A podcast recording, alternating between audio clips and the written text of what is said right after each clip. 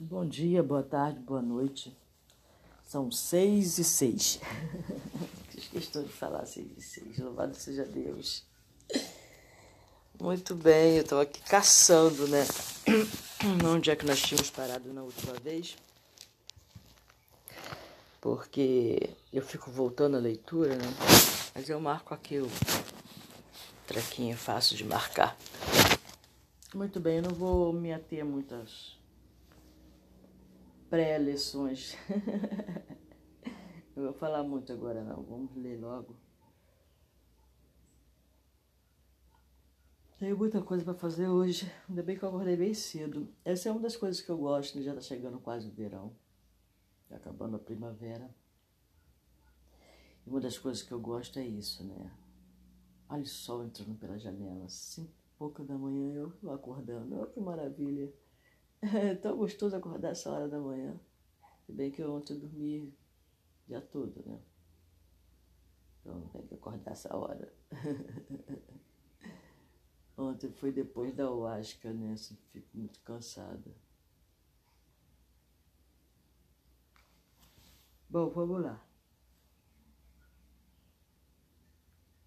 Eu tô abrindo a boca. É, nós paramos na perguntinha, né? Sempre estamos parando agora na perguntinha que o André faça. É, ele perguntou, né? Nós paramos na parte em que ele vê toda a preparação para a reencarnação de Segismundo, né? Não sei se ele vai ter esse nome. Acho que foi a última, o nome da última encarnação, da última forma, da última memória dele, digamos assim. E aí ele pergunta pro. Ah tá, nós estamos falando sobre. Aí ele começou a perguntar sobre o plano traçado para a vida dele. É, nós vimos aí sobre o plano, tudo que acontece com o corpo, né? Toda a preparação que foi assim, todo, o, problema que teve no meio do caminho aí, com a Avelina e ele, Adelino, né? Eu sempre falo Avelino, mas é Adelino. Adelino e ele e tal. E Aí o Alexandre explica para ele mais ou menos assim: imagine, pois, o nosso amigo voltando a uma escola, que é a Terra. Nós, né? Assim procedendo, alimenta o propósito que é o da aquisição de valores novos. Ora, para realizá-lo, terá de submeter-se às regras do educandário, renunciando até certo ponto à grande liberdade que dispõe em nosso meio. Aí André fez a seguinte pergunta para ele: não poderíamos, porém, intitular semelhante prova de destino fixado? Ah, como muitas pessoas falam ou pensam, se nós temos destino, né? Como não? O instrutor aduziu com paciência. Não inicia no erro de muita gente, não incida no erro de muita gente. Isto implicaria obrigatoriedade de conduta espiritual. Naturalmente, a criatura renasce com independência relativa. Veja bem, independência relativa. Não é absoluta. Relativa sempre em relação a alguma coisa, tem alguma referência, tá bom? E por vezes subordinada a certas condições mais ásperas em virtude das finalidades educativas. Mas semelhante imperativo não suprime, em certo, em caso algum, o impulso livre da alma. Então ele falou, ó, e por vezes subordinada a certas condições mais ásperas em virtude das finalidades educativas. Mas semelhante imperativo, semelhante ordem, semelhante atitude não suprimem, em caso algum, o impulso livre da alma. No sentido de elevação, estacionamento ou queda, em situações mais baixas. Existe um progresso de tarefas edificantes a serem cumpridas por aqueles que reencarnam no qual os dirigentes da alma fixam a cota aproximada de valores eternos que o reencarnante é suscetível de adquirir na existência transitória. E o espírito que torna a esfera da carne,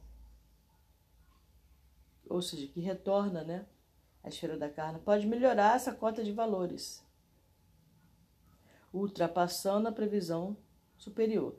Então, é, o que nós temos é uma previsão, né? nós temos um, é, possibilidades, como sempre fala, como, como a física quântica fala, né? possibilidades. É uma coisa fixa. Então, é, e o espírito que retorna à esfera da carne pode melhorar essa cota de valores, ultrapassando a previsão superior pelo esforço próprio e intensivo, ou distanciar-se dela, enterrando-se ainda mais nos débitos para com o próximo,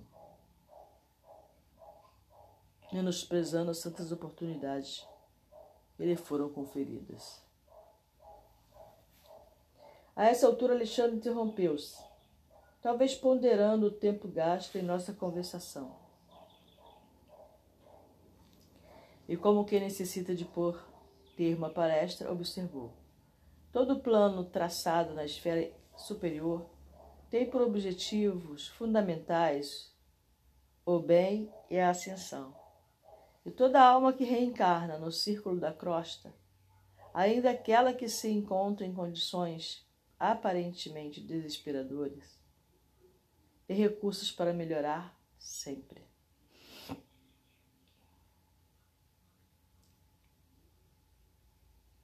Bom, o plano traçado, digamos assim, ele não, não precisa ser seguido à risca.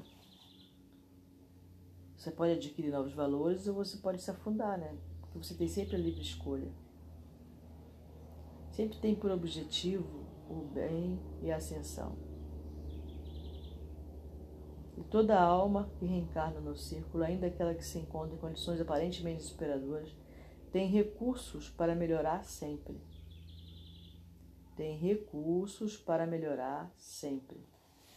Logo após, convidou meu orientador amigo a nos aproximarmos do casal. Recordou Alexandre que a hora ia adiantada e devíamos entregar aos cônjuges felizes o sagrado depósito. O sagrado depósito é Segismundo,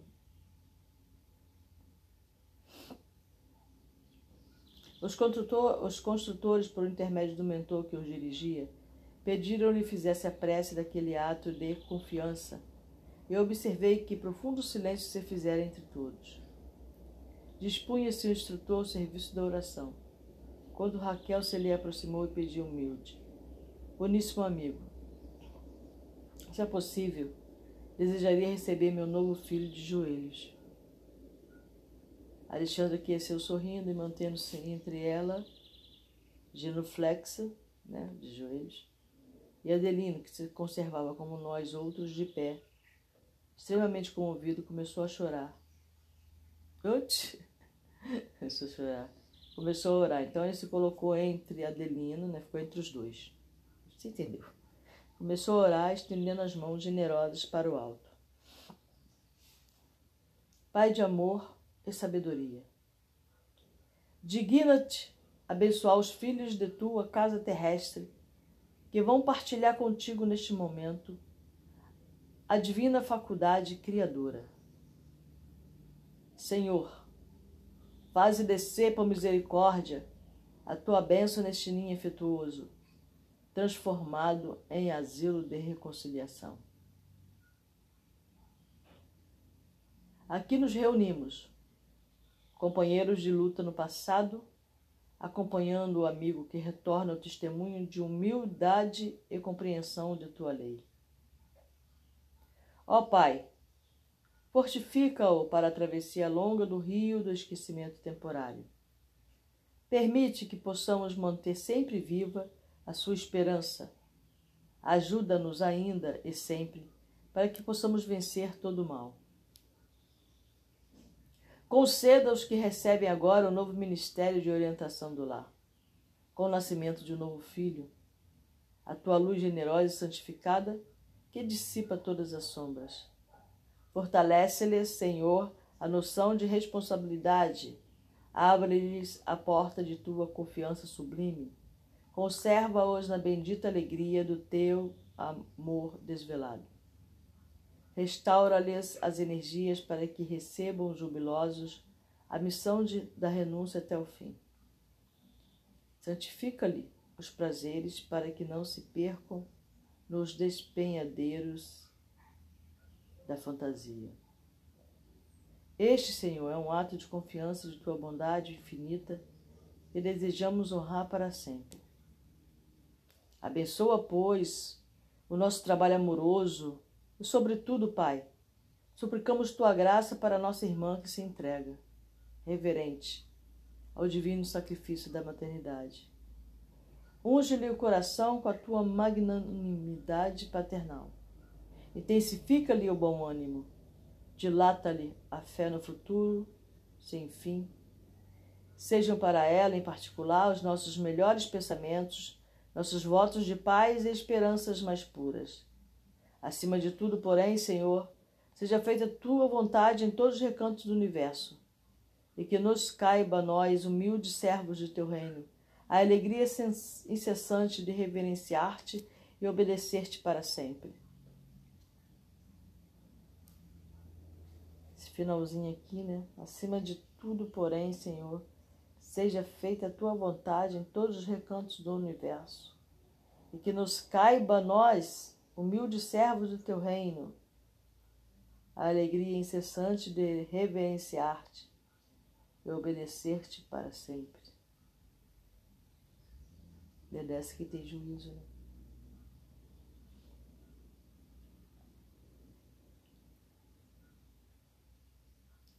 Calara-se Alexandre, observando eu que todo o aposento se enchia de novas luzes. Ai, seria tão bom ter esse tipo de visão, né? Esse tipo de visão eu gostaria de ter, assim. Reconheci que de todos nós, entidades espirituais que ali nos congregávamos, partiam raios luminosos que se derramavam sobre Raquel em pranto de emoção sublime. Mas o fenômeno radioso não se circunscreveu a isto.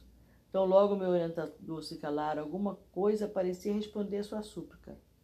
Leve rumor, que apenas encontrava eco em nossos ouvidos, se fazia sentir acima de nossas cabeças. Ergui-me surpreso. Eu pude ver que uma coroa brilhante e infinitamente bela descia do alto sobre a fronte de Raquel, ajoelhada em silêncio. Tive a impressão de que a auréola se compunha de turmalinas eletrizadas, que miraculoso ourives houvera tornado resplandecente. Seu brilho feria-nos o olhar e o próprio Alexandre, ao fixá-la, curvou-se reverente. A coroa sublime, sustentada por espíritos muito superiores a nós, que eu não podia ver, descansou sobre a fronte de Raquel. Notei, embora a comoção do momento, que o meu instrutor fez um gesto à depositária de Segismundo. A depositária aí que ele botou, né? Depósito é, a, depositária que nós vimos no podcast anterior é a avó de Sigismundo, né? Do, que já fez a passagem dela, está do outro lado. Que vai entregar Sigismundo para Raquel, tá bom? Para que efetuasse a entrega do reencarnante nos braços maternais. Raquel dando uma impressão de que não via a luminosa auréola. Quer dizer, ela estava desdobrada em perispírito e ela não via essa auréola. Né? Eu aqui no corpo físico quero ver. Ai, ai. Ergueu os olhos rasos de lágrimas e recebeu o depósito que o céu lhe confiava.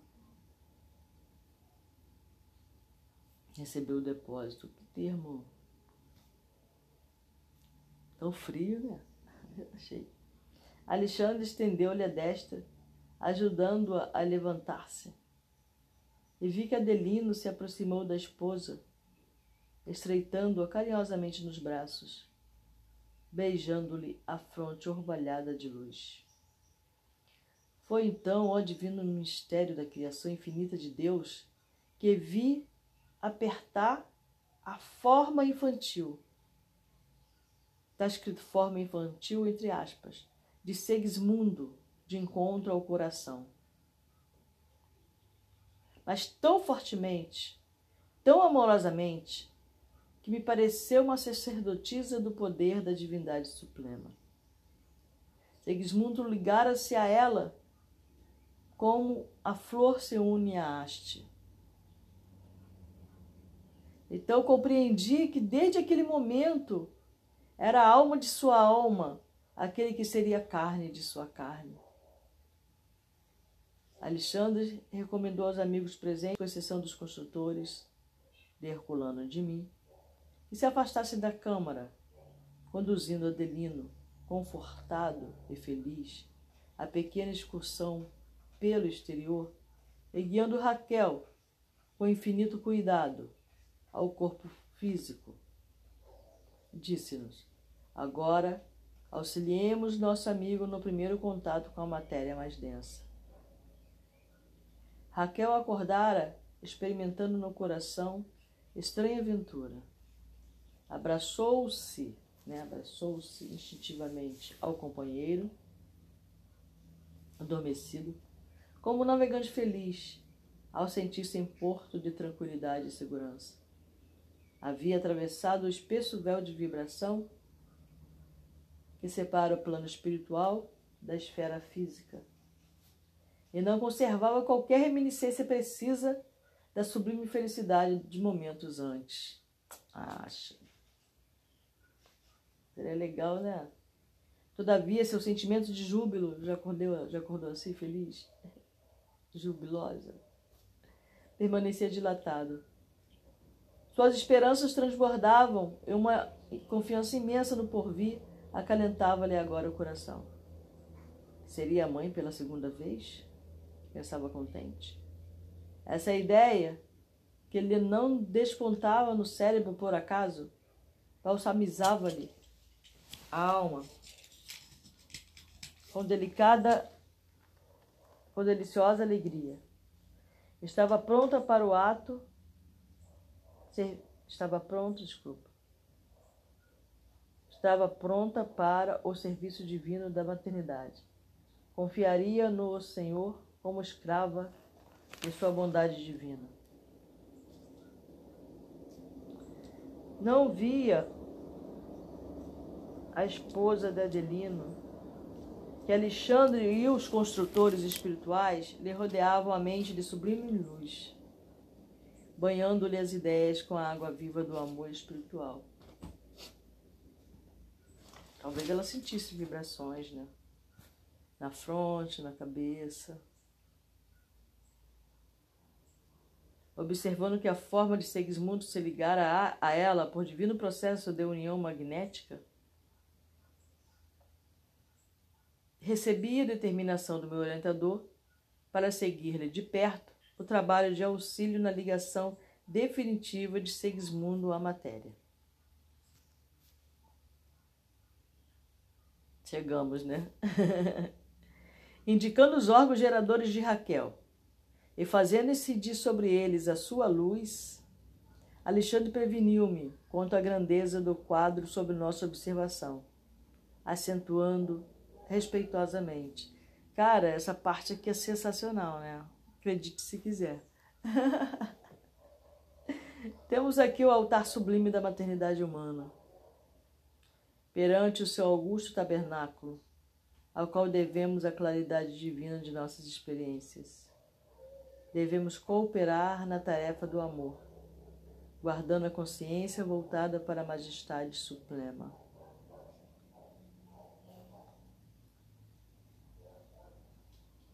Inclinei-me para a organização feminina de nossa irmã reencarnada.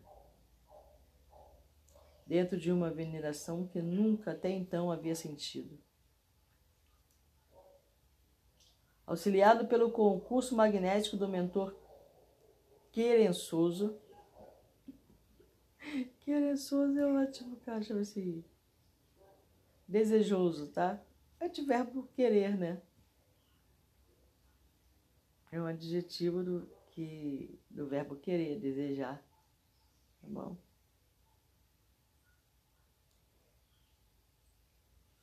Passei a observar a as minúcias do fenômeno da fecundação. Pereçoso. Por meio da, dos condutos naturais, corriam os elementos sexuais masculinos em busca do óvulo. Né? Já viu, né? Vídeo, essas coisas todas, né? Como se estivessem preparados de antemão para uma prova eliminatória em corridas de 3 milímetros aproximadamente por minuto. Surpreendido, reconheci que o número deles se contava por milhões e que seguiam em massa para a frente, em impulso instintivo, na sagrada competição. No silêncio sublime daqueles minutos, compreendi que Alexandre, sem vista de ser o missionário, em vista de ser o missionário mais elevado do grupo em operação de auxílio, dirigia os serviços graves da ligação primordial. Segundo depreendi, ele podia ver as disposições cromossômicas de todos os princípios masculinos em movimento. Ele deu, ele, ele tinha um gráfico, né? Ele deu um, uma boa estudada nisso aí. Depois de haver observado atentamente o futuro óvulo materno, presidindo ao trabalho prévio de determinação do sexo do corpo a organizar-se.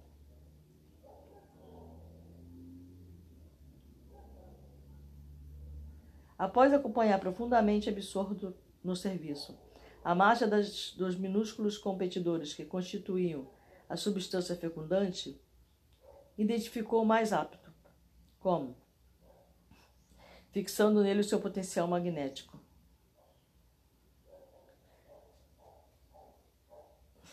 dando-me a ideia de que o ajudava a desembaraçar-se dos companheiros para que fosse o primeiro a penetrar a pequenina bolsa maternal. Eu não consigo ter essa visualização.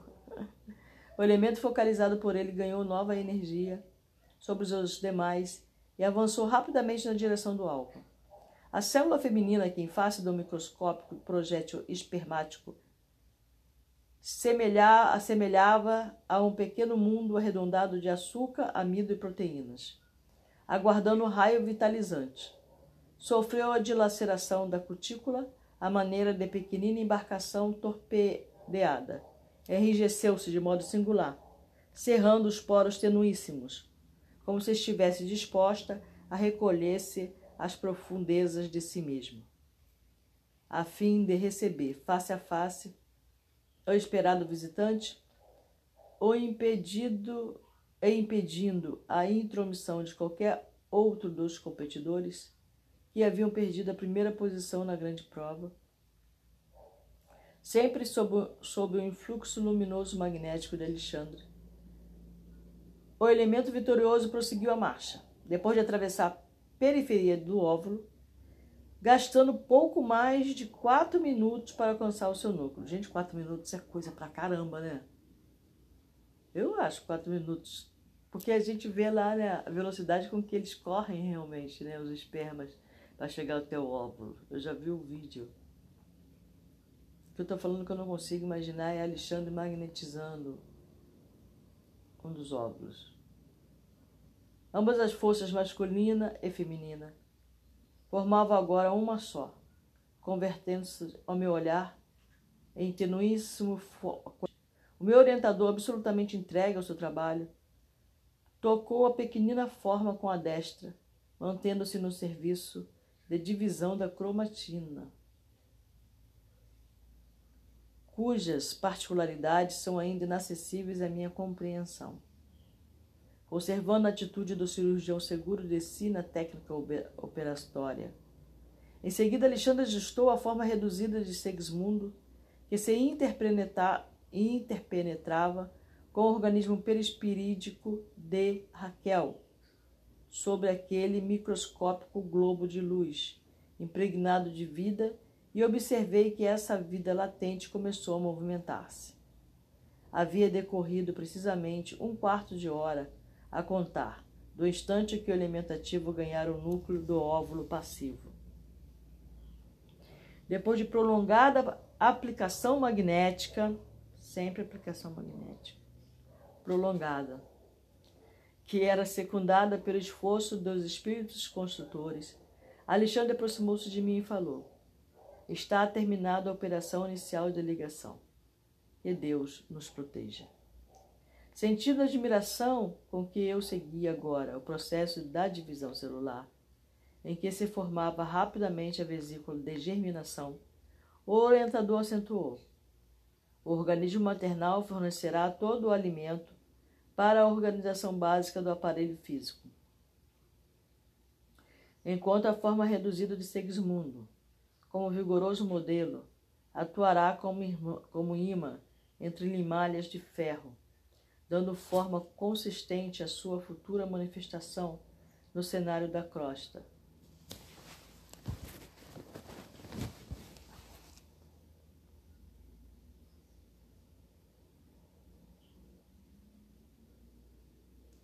Estava boquiaberto diante do que me fora dado observar. Eu também estava. E sentindo que o fenômeno da redução perispiritual de Segismundo era um fato espantoso aos meus olhos, acrescentou bondosamente o instrutor. Não se esqueça, André, de que a reencarnação significa recomeço nos processos de evolução ou de retificação. Lembre-se de que os organismos mais perfeitos da nossa casa planetária procedem inicialmente da ameba. Ora, recomeço significa recapitulação ou volta ao princípio. Por isso mesmo, em seu desenvolvimento embrionário, o futuro corpo de um homem não pode ser distinto da formação do réptil ou do pássaro.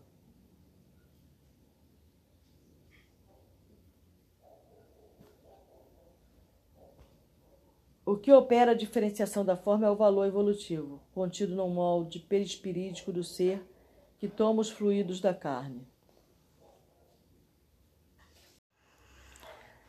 O futuro corpo de um homem não pode ser distinto da formação do réptil ou do pássaro. O que opera a diferenciação da forma é o valor evolutivo, contido no molde perispirídico do ser que toma os fluidos da carne. Assim, pois, ao regressar à esfera mais densa, como acontece a Segismundo, é indispensável recapitular todas as experiências vividas no longo drama de nosso aperfeiçoamento, ainda que seja por dias e horas breves, repetindo em curso rápido as etapas vencidas ou lições adquiridas, estacionando na posição em que devemos prosseguir no aprendizado. Logo depois da forma microscópica da ameba, surgirão no processo fetal de Segismundo os sinais da era aquática de nossa evolução. Quer dizer, nós passamos por verdadeira evolução dentro do útero, né? E assim por diante, todos os períodos de transição ou estações de progresso que a criatura já transpôs na jornada incessante do aperfeiçoamento, dentro do qual nos encontramos agora na condição da humanidade. A hora ia muito avançada. Sentindo que Alexandre não se demoraria, acerquei-me ainda uma vez do quadro de formação fetal. O óvulo fecundado animava-se de profunda vida, evolutindo para a vesícula germinal. Vesícula germinal, aonde foi gerado, né?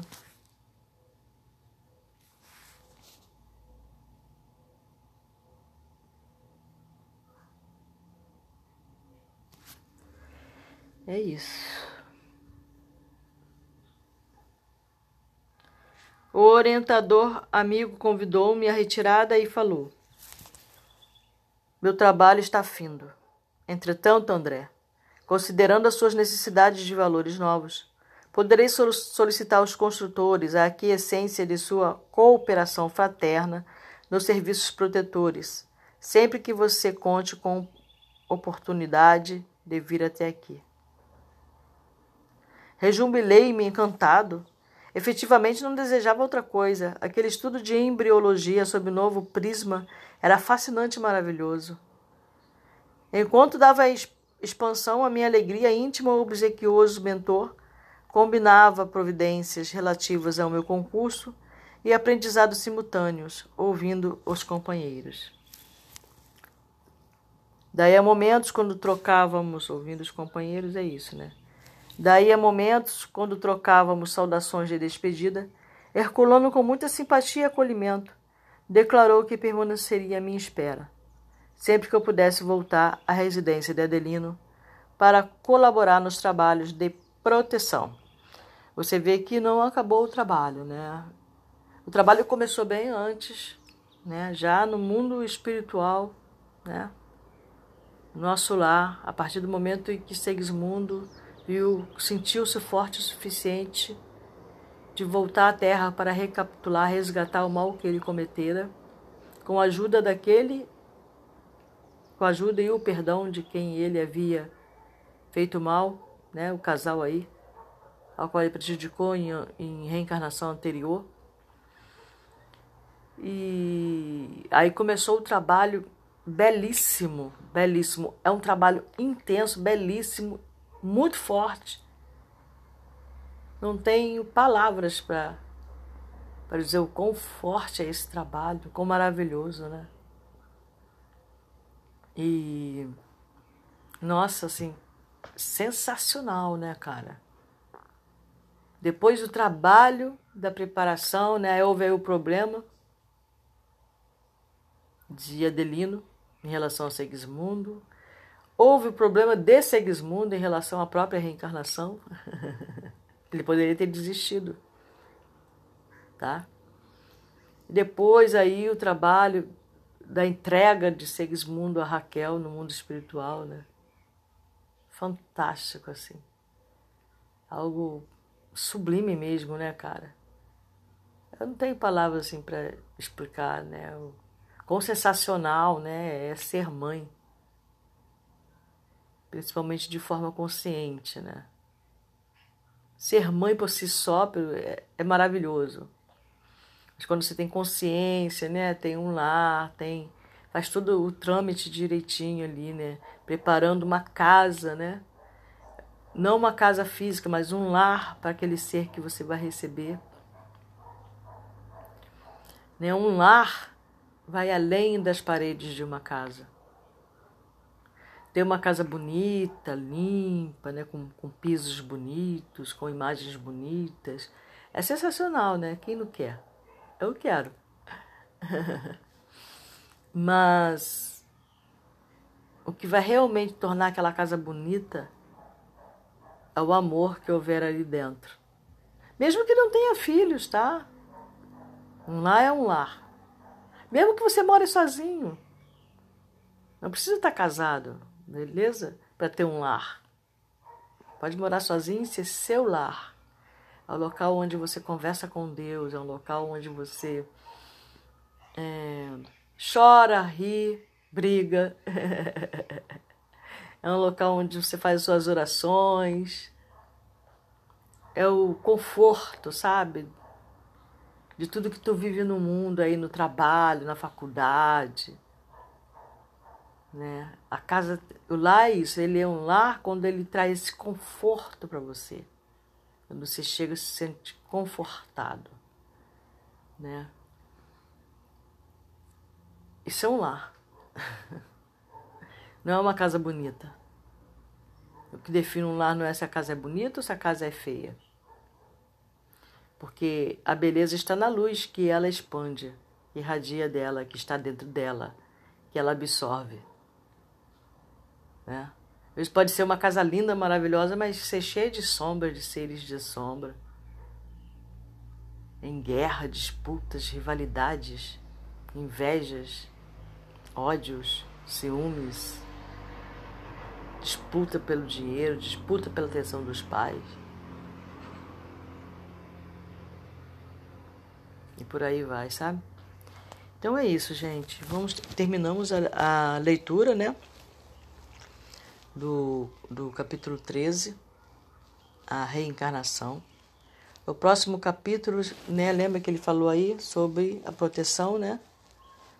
Para colaborar nos trabalhos de proteção indicando que o trabalho não terminou, e você vê que é, nossa reencarnação ela se dá mais ou menos até os sete ela se dá até os sete anos, né?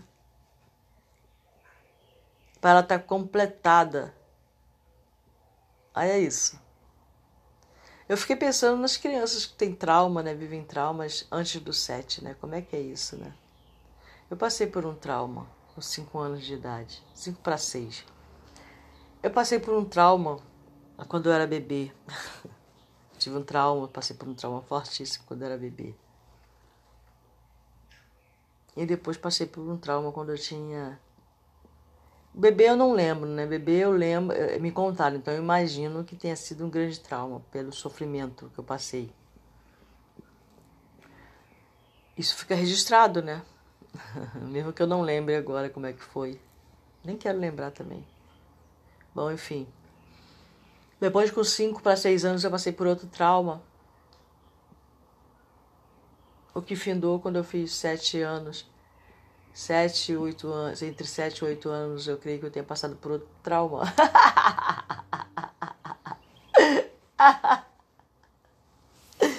é rir, cara, é rir, porque. Aí eu fico pensando, né? Eu vou, vou dar uma pesquisada sobre isso, sabe? O que acontece, né? Porque aí vai correr tudo bem com o Segismundo, né? Até onde se sabe. Né? Tem toda a proteção divina, né? Ele tem todo um aparato, né? Toda uma, uma falange. Né? Nós todos temos, né? Não só um mentor, como ele tem um mentor, que é o. o acho que esse é o nome. O Herculano. Né? Ele tem um mentor que vai ficar aí direto direto ao lado dele até ele fazer sete anos. Mas ele também tem um colaboradores mil, né? Para que tudo dê certo na reencarnação dele. Só não vai dar certo se ele não quiser.